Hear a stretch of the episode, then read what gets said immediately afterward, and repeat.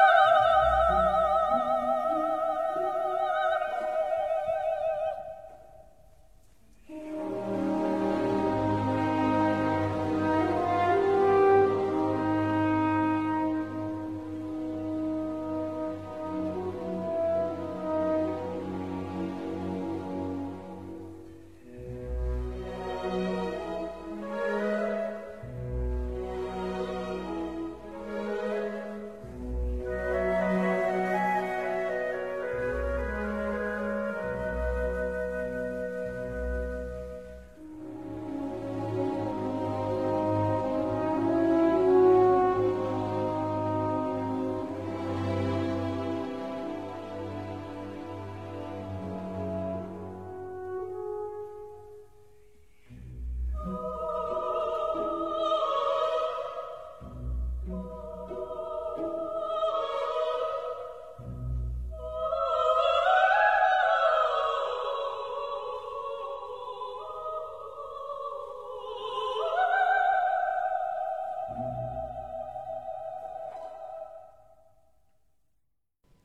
接下来我们将要欣赏的第二个唱段呢，是来自剧中拉克美的父亲婆罗门大祭司尼拉坎塔的唱段。他在剧中呢有两段独唱段落，第一段呢是在第一幕开场之后不久对信众的宣讲，第二个唱段呢是在第二幕对女儿的倾诉。我们即将听到的呢就是这段比较柔情的音乐。在一八八三年的首版乐谱中，德利布给这一人物的声部设定是这样的。歌剧男中音，或者是抒情男低音，也就是说，既需要有男中音的戏剧性的音量，又要兼顾男低音丰满厚实的音色，才可以把这个唱段唱好。可见这一唱段对角色嗓音的条件以及技术能力要求是非常非常高的。而这首篇幅不长、旋律很优美的唱段，因为演唱的难度太大了，所以至今也没有成为音乐会的常见曲目。而我们音乐所对应的剧情是怎样的呢？是尼拉坎塔，他始终将宗教的威仪置于女儿的天性之上，利用拉克美实施对异教徒的报复，甚至直到女儿殉情死后，也没有表现出多少悲痛之情。接下来，我们在音乐中去感受这样一种情绪吧。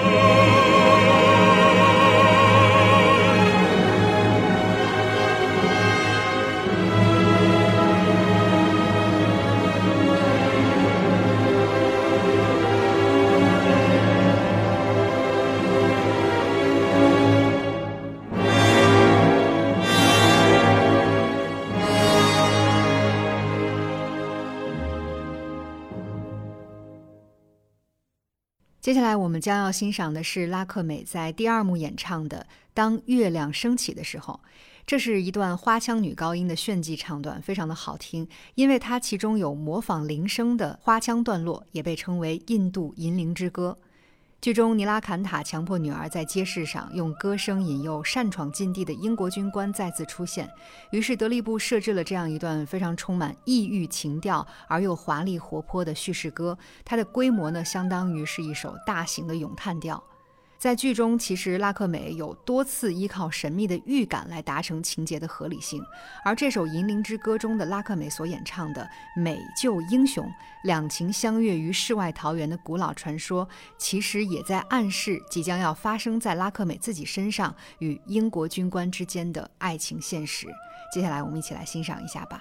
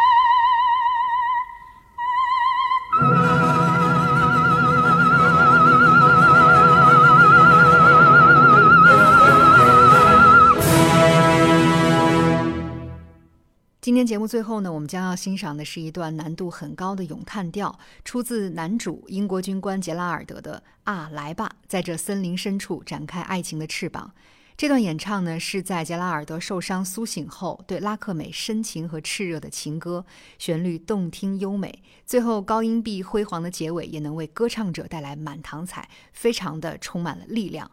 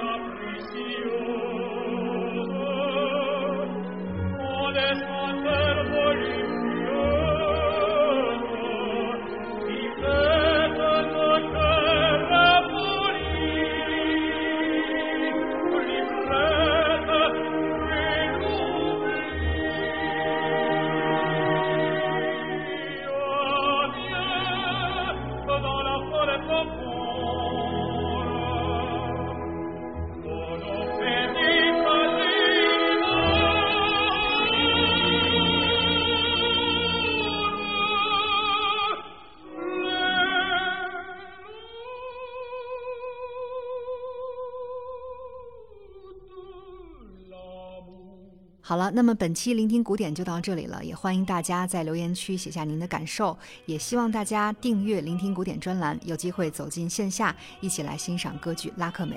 我是微微，感谢大家的聆听，我们下期节目再见啦。